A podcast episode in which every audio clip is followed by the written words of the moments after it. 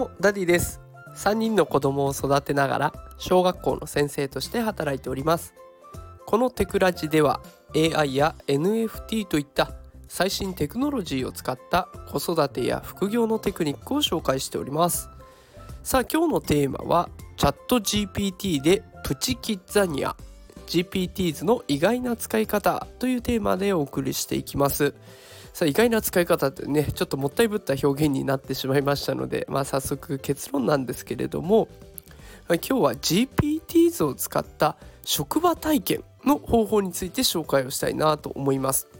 GPT 図を使って職場体験どういうこっちゃっていう感じなんですが、まあ、ちょっとずつね解説できたらと思っていますでまあその前に GPT 図って何なのっていうところからお話をさせていただきますが GPT 図っていうのはあの今話題のチャット GPT これをね自分好みにカスタマイズできるというものなんですよね。まあ、例えて言うなら iPhone がチャット GPT だとしたら、まあ、その中で例えば楽しみのためにゲームアプリがあるとかね、カメラあ写真を撮るためにカメラアプリがあるとか、ね、写真を加工するアプリがあるとかえそういった専門的なアプリがありますよね。これが GPT 図みたいなものだと思っていただければ大丈夫かなと思います。でそんな感じで自分がこれをやりたいからこのサービスを使うんだってもうチャット GPT を自分好みにカスタマイズできます。でそれが今世界中で公表されていて僕私のチャット GPT を見てくれと。いう感じでねいろんなところで公表されてるんですね。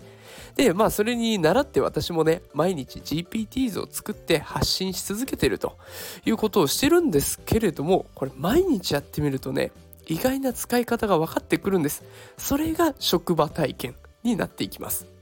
で今回は2つのサービスを元にしてちょっとね紹介していきたいなと思うんです。1つ目が占い師のサービスを作りました。職場体験ができるなっていうのはねこの占いのサービスを作った時によく分かりました。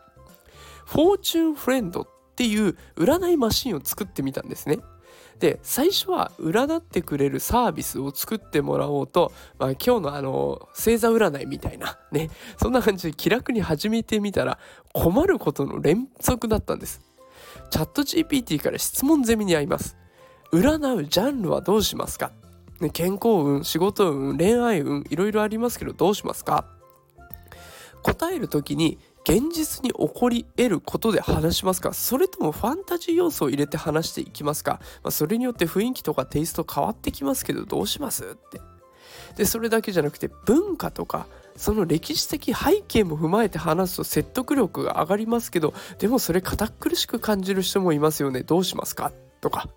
あと極めつけが相手が信じすぎてしまったらどうしますかってで信じて信じすぎた結果ねあのその利用者さんの行動に影響を及ぼすっていう可能性も大いに考えられるのでそんなことも考えないといけないということに初めて気づきました。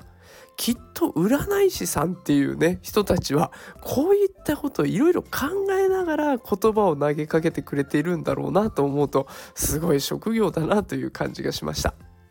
で次に衝撃的だったのはゲームクリエイター。これもね気軽にやってみたんですよ。ゲーム作れるんじゃないかなと思って。やってみたらね全然簡単じゃない。難しくてしょうがなかったです。あのゲームを作る時にどんなことに気をつけているかって考えたことありますか？私は全く考えてませんでした。もうただただ楽しければいいと思っていたら例えば操作性もシンプルで直感的にするのか少し複雑にするのか。ね、ビジュアルはカラフでカラフルで魅力的な美しいビジュアルにするのかそれともシンプルでしかもドット柄みたいにするのか。最近もスマホアプリでドット勇者みたいなのありましたよね。ドット柄でわざとやっていくとか。そういったこともできるしあとは親御さん受けしてくれないとゲームダウンロードできなきゃ困りますよね。だから教育的要素を入れるとかね。あとは保護者の方の管理機能もついているかどうかとか。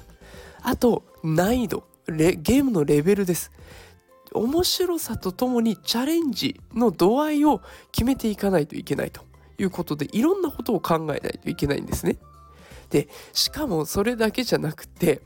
ゲームのデザインのアイデア。例えばストーリーはどうしますか？キャラクターどんなのにしますかって。でゲームプレイのスタイルはどうしますか、ね、コマンド式でやっていくのか。それともユーザーが自分で操作していくのかって。ねいろんなことを考えないといけないですし。あとはプログラミング、ね、プログラミングの言語はどうしますかとか、ねえー、ツール何を使っていきましょうかとか。そういったもの問題がいっぱい出てくるんですよね。でそうなってくるともう一人の手では追えないということがよく分かりました。ね、だからあの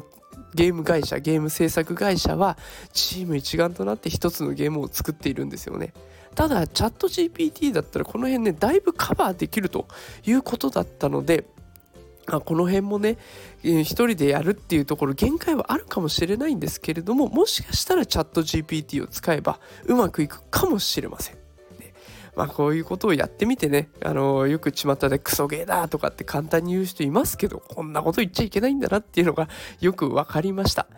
まあね、あの子供にこんな風にね、仕事の裏側を見せてあげるっていうのも、チャット GPT の意外な使い方なのかなと思って今日は配信をさせていただきました。